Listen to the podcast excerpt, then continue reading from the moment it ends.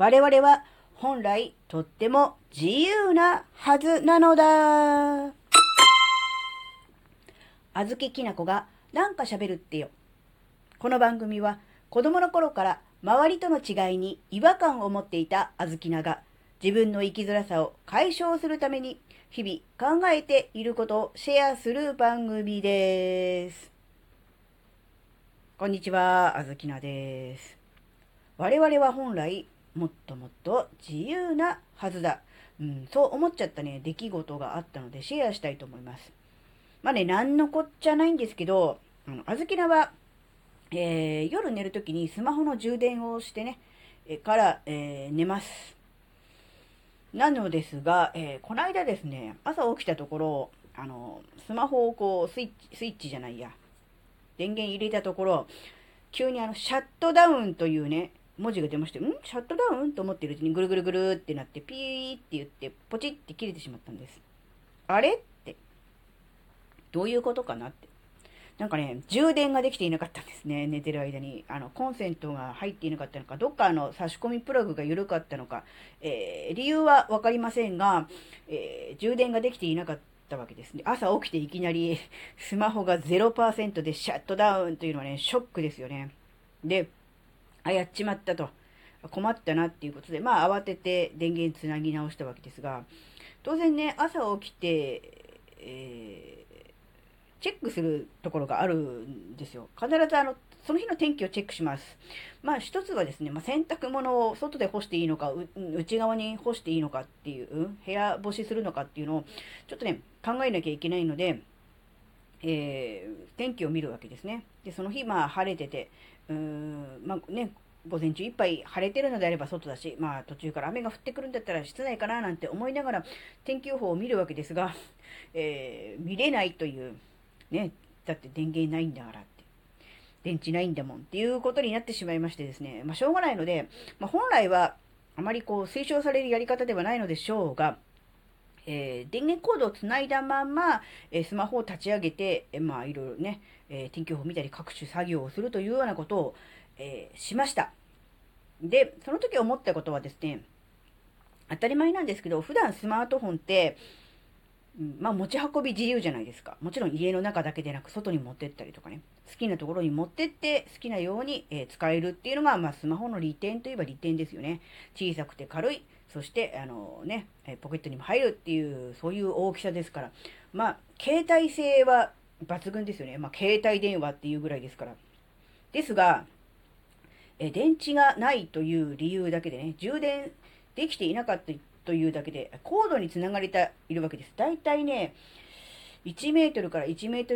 ル2、30センチだと思うんですけど、コードの長さがね。もっと短いかもしれません。その範囲内でしか、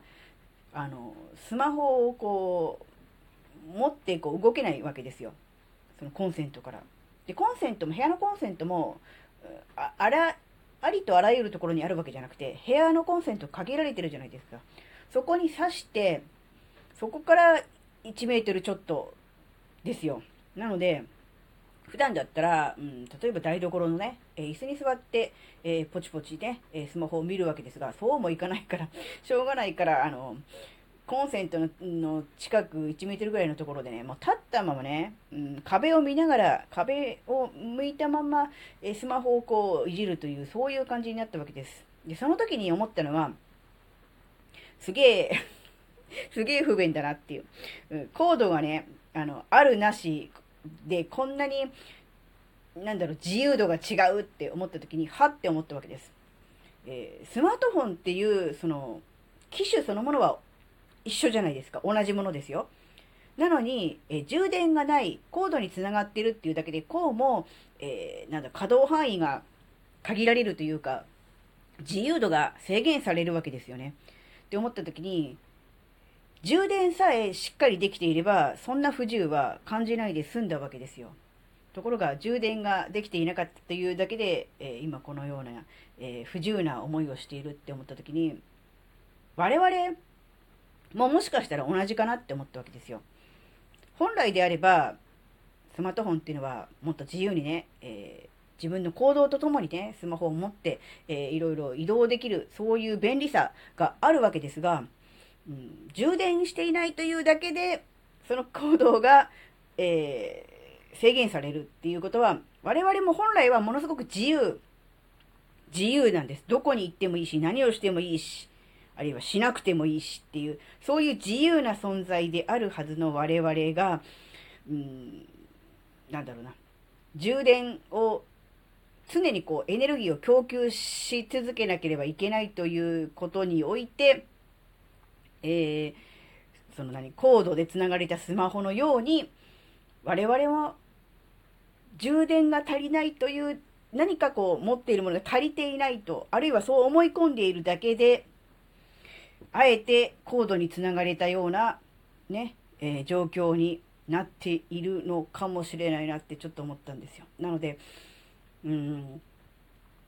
なんだろう。我々にとってのその電池の残量ですね。が何なのかっていうことをちょっと考えた方がいいのかなっていうふうに思ったわけです。で、その電池の残量が、え足りないから常に供給してもらえないと保てないっていうふうに思っちゃうから、えコードをつないだまま、えスマホを使うわけですよね。そうすると、電池の残量は減りはしないかもしれないけれども、活動量とか移動の制限とか自由は狭められちゃうわけですよね。うん、充電がある程度たっぷりあれば自由に動けるのにって思った時に、うーん、なんかそうだなって、我々は本来は自由なはずなのにって、何かこう、コードをつけていないと安心できないというような、うーん、思い込みみたいなものがどこかにあって、えー、自由な存在であるにもかかわらず、自ら進んで、うーん、コードにつながりに行っちゃっているのかなっていうのをちょっと思ったんですね。うん、なので、うん、どうすれば、えー、コードをつないでいなくても自由に本来の、なんだろう、我々の良さ、あるいはスマートフォンの良さを活かせるのかなっていうのをね、ちょっと考えた方がいいなっていうのをね、ちょっと思ったんですよね。うん。なんだろう。つながれている方のが安心できるから、その安心っていうものに対する過度な、なんだ、期待というか、うん、価値を、過度な価値を感じすぎているのかもしれないし、逆に言うと、その、電池が減ってしまう、少なくなってしまうという不安に対する恐怖とか、うん恐れみたいなものを課題に評価しすぎなのかもしれないけれども、うん、あの、本来我々は思った以上に自由な存在であるにもかかわらず、その自由を、うん、謳歌できない、えー、楽しめていないのは、やっぱり、どこかにそういう不安とかも含めて、えー、思い込みのようなものがあったりするのかな、なんてことをね、考えました。で、まあ、スマホの方は、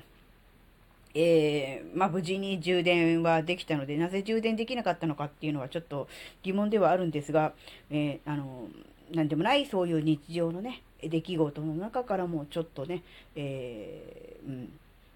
ね、いろいろなことを考えたよっていうお話でした。